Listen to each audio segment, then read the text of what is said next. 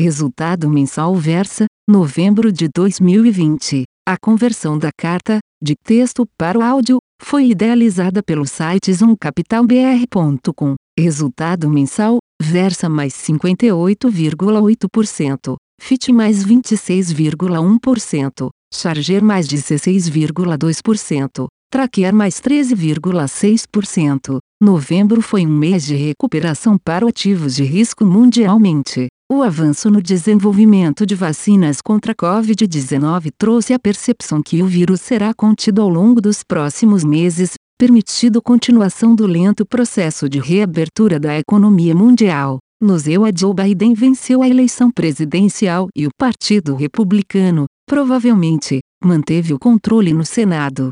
Com isso, o mundo acumulou uma série de motivos para otimismo. 1. Um, grande estímulo monetário e fiscal nas principais economias do mundo. 2. Uma chance menor de exageros nos eventuais aumentos de impostos e gastos públicos no EUA durante o governo Biden, que terá de convencer um Senado republicano. E 3 a possível imunização da população ao longo dos próximos meses, evitando novas restrições de mobilidade e atividade econômica para combater o vírus. O principal índice de ações americano, S&P 500, subiu mais 10,7% no mês. O petróleo, diretamente ligado à atividade econômica, teve alta de mais 26,7%. Aqui no Brasil o índice Bovespa subiu mais de 15,9%. Medida em dólares a alta da Bolsa Brasileira foi melhor ainda, mais 23,8%, apoiada pela valorização da moeda brasileira frente ao dólar.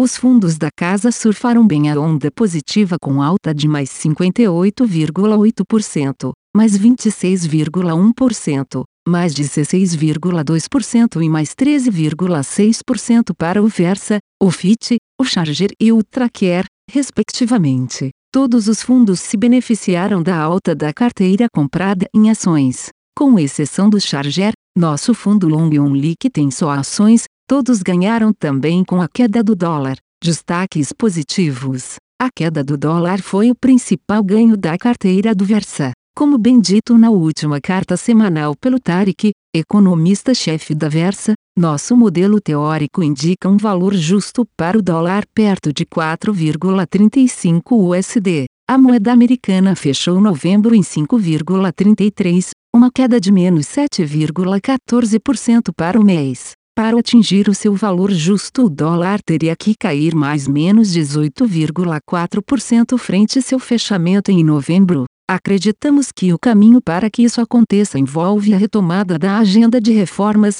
necessárias para garantir a boa trajetória do endividamento público à frente. O próximo destaque positivo foram as ações da BR Properties que subiram mais 20,9% no mês seguindo o otimismo geral do mercado e respondendo ao bom resultado do terceiro trimestre reportado pela CIA. Em seguida destacaram-se os bancos Bradesco e Itaú. As ações subiram mais 19,5% e mais 17,0% respectivamente, dando continuação à recuperação iniciada em outubro. Como comentamos em diversas cartas anteriores, as ações do setor bancário regiram exageradamente aos impactos do coronavírus sobre a economia, tanto no Brasil quanto lá fora. Em tempos normais, bancos tendem a perder rentabilidade quando há uma combinação de juros baixos e atividade econômica reprimida. É o pior ponto do business cycle para os bancos. Acreditamos desde o início que a pandemia castigou menos os bancos que os business ciclos fracos anteriores,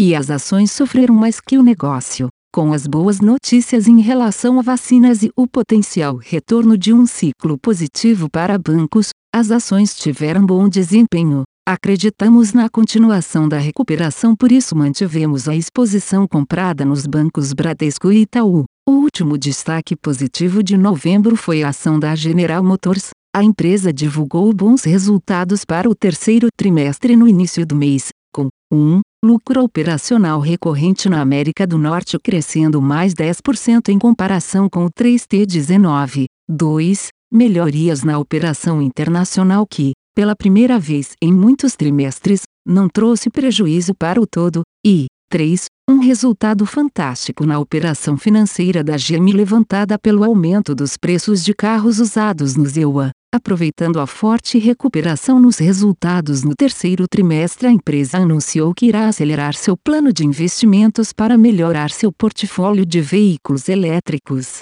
Até 2025, a GM vai investir 27 bilhões dólares americanos na empreitada, de 20 bilhões dólares americanos no plano anterior, lançando 30 modelos de veículos elétricos mundialmente. A empresa anunciou no dia 19 de novembro que a primeira geração do seu sistema de bateria, UT1, em breve atingirá um custo de 100 dólares americanos kWh. De acordo com a consultoria McKinsey, esse é o custo de paridade com carros movidos a motores de combustão interna. Até 2025, a segunda geração do UT1 deve trazer uma redução adicional de custo de 20%, deixando os veículos elétricos da GM com custo mais competitivo que os veículos tradicionais. Com isso apresentaram uma meta ambiciosa de conquistar a posição número 1 um em participação de mercado em veículos elétricos na América do Norte. Um recado claro para a Tesla. Além de acelerar seu plano para veículos elétricos, a GM está otimizando seu modelo de negócios para um mundo com carros autônomos e conectados.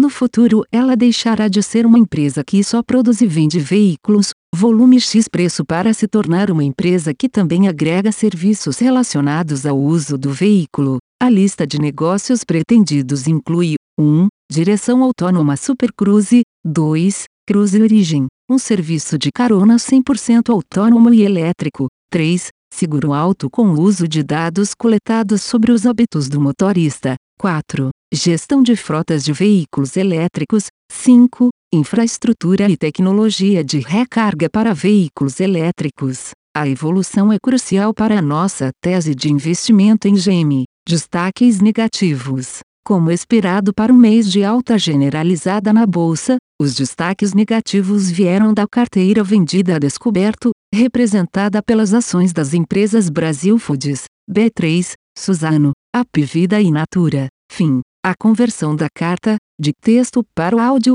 foi idealizada pelo site zoomcapitalbr.com. Aviso legal. É recomendada a leitura cuidadosa do regulamento dos fundos pelo investidor antes de tomar a decisão de aplicar seus recursos. A rentabilidade passada não representa a garantia de rentabilidade futura. A rentabilidade, quando divulgada, não é líquida de impostos. Fundos de investimento não contam com garantia do administrador, do gestor, de qualquer mecanismo de seguro ou fundo garantidor de crédito, FGC. Para avaliação da performance de um fundo de investimento, é recomendável a análise de, no mínimo, 12 meses. A gestora não se responsabiliza por quaisquer decisões tomadas tendo como base os dados deste documento. As informações aqui contidas têm caráter meramente informativo e não constituem qualquer tipo de aconselhamento de investimentos ou oferta para aquisição de valores mobiliários. Os investimentos em fundos de investimento e demais valores mobiliários apresentam riscos para o investidor. Os fundos de ações com renda variável podem estar expostos a significativa concentração em ativos de poucos emissores, com os riscos daí decorrentes.